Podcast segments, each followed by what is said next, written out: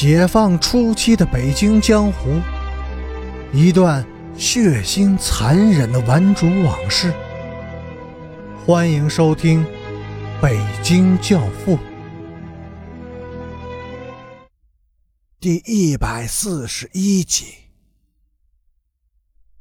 胡俊光确信，被打倒在小屋里的这些人中，一定会有边亚军。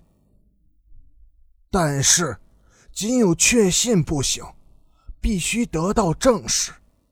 他要亲眼看到边雅君的确已经死了。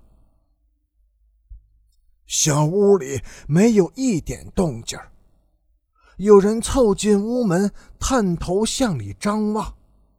屋里很黑，加之心情极度的紧张，什么也没有看清。他慢慢的把身子也探了进来，还是看不清。最后，他又迈进了一只脚。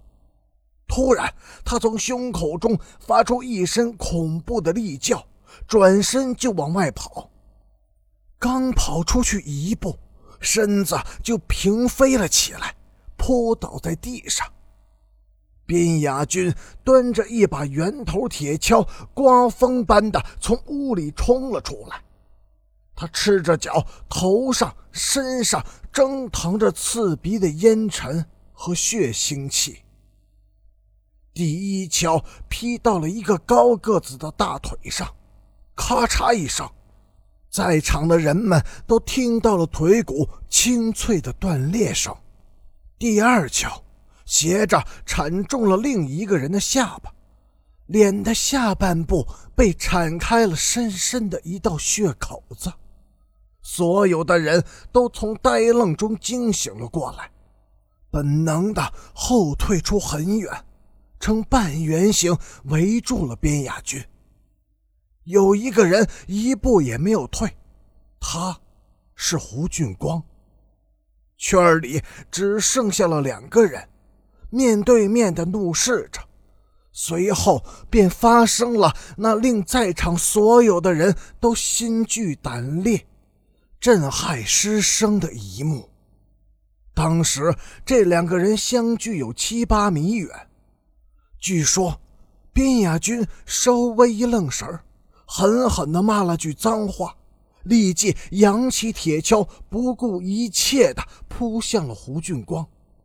胡俊光没有丝毫怯懦和犹豫，他的脸涨得通红，两只眼睛瞪得溜圆，狠狠地吐了一口唾沫，也骂了句脏话，高高的举起那把套了三个铁环的钢刀，奋力迎上前去。没有退让，不断闪避，只有攻击。你死，或者是我死，不能共荣，绝不共利。当年的许多顽主在谈到陈诚时都说，论起打架来，陈诚比周奉天和边雅军都狠。双方对峙，拔刀相向，特别是在以寡敌众时。周奉天和边雅军往往都是趁对方没有下定决心而犹豫，或一时恐惧而思退避让时，突然以极大的气势扑杀过去。气永盛，气败衰，心不可击。陈诚则不然，他要在对方扑过来时，以更大的勇气和气势迎面撞击。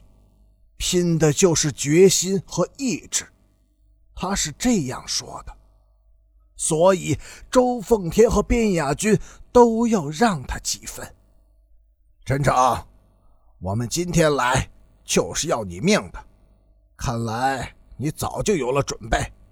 我再给你一次机会，今后或是井水不犯河水，或是我们随时再来。陈诚。